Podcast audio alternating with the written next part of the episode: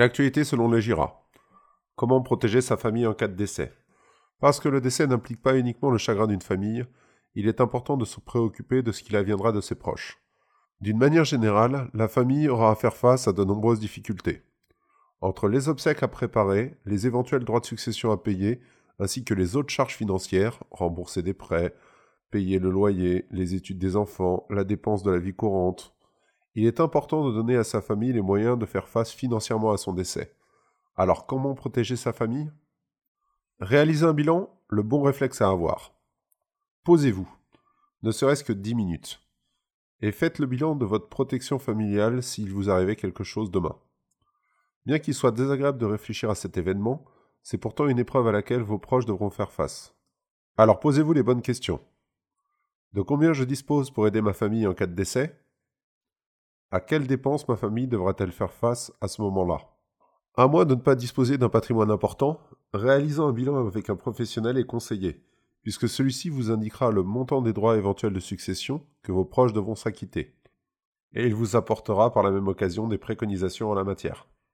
L'assurance vie, un outil incontournable. Célèbre par sa réputation de placement préféré des Français, il n'en demeure pas moins que le contrat d'assurance vie est un très bon produit d'épargne mais c'est également un excellent outil patrimonial.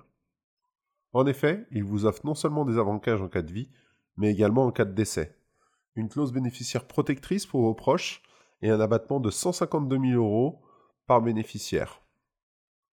Vous avez aussi de l'assurance décès ou temporaire décès, un bon moyen d'assurer un capital à vos proches. Pour faire simple, à la souscription du contrat, vous choisissez le montant du capital qui sera versé à vos proches à votre décès. En contrepartie, vous versez une cotisation à l'assureur en fonction du capital déterminé et de votre condition de santé et de votre âge. Le capital versé à vos proches est exonéré de droits de succession. Seules les primes versées seront-elles imposables? Il est possible de prendre une option maladie et accident pour couvrir votre famille en cas de coup dur autre que le décès. Attention, cependant, l'assurance décès est un contrat à fond perdu. Vous vous couvrez contre un aléa. À partir d'un certain âge, en fonction des assureurs, le contrat s'arrêtera de lui-même. Il faudra donc l'accumuler avec d'autres typologies de solutions patrimoniales. L'immobilier locatif pour assurer des revenus complémentaires à vos proches. L'investissement en immobilier locatif est un excellent moyen pour bénéficier de revenus complémentaires, surtout aujourd'hui avec des taux de crédit historiquement bas. Et qui dit crédit dit assurance emprunteur, bien entendu. Cela fait de l'investissement locatif à crédit un des outils patrimoniaux les plus protecteurs. Vous avez en effet la possibilité d'assurer le crédit à 100% sur chacun des deux époux. Pour faire simple, si le crédit était assuré à 100% sur monsieur et que celui-ci décède, le bien est entièrement payé. Enfin, n'oubliez pas de préparer votre succession. Pour éviter les mésententes familiales après votre décès, pensez à rédiger votre testament.